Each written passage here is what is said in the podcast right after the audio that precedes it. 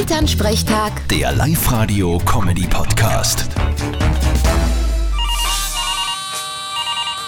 Hallo Mama. Grüß dich, Martin. Du, ich sag das, das war wirklich interessant da am Samstag bei euch beim Tag der offenen Tür. Hat's euch gefallen? Das gefreut mich. Du, da hast du wie beim Radio arbeiten nur die, die was optisch nicht ins Fernsehen geschafft haben.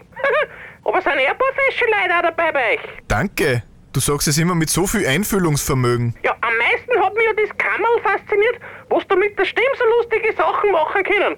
Dass die dann ganz anders klingt. Ja, das braucht man gelegentlich. Aber was mich ein wenig gewundert hat, dass einige Leute ein Foto mit mir machen wollten. Die haben so da, wie wenn sie mich schon jahrelang kennten. Ja, du hast einfach so ein einnehmendes Wesen. Findest? Total. Vierte Mama. Bitte, Martin.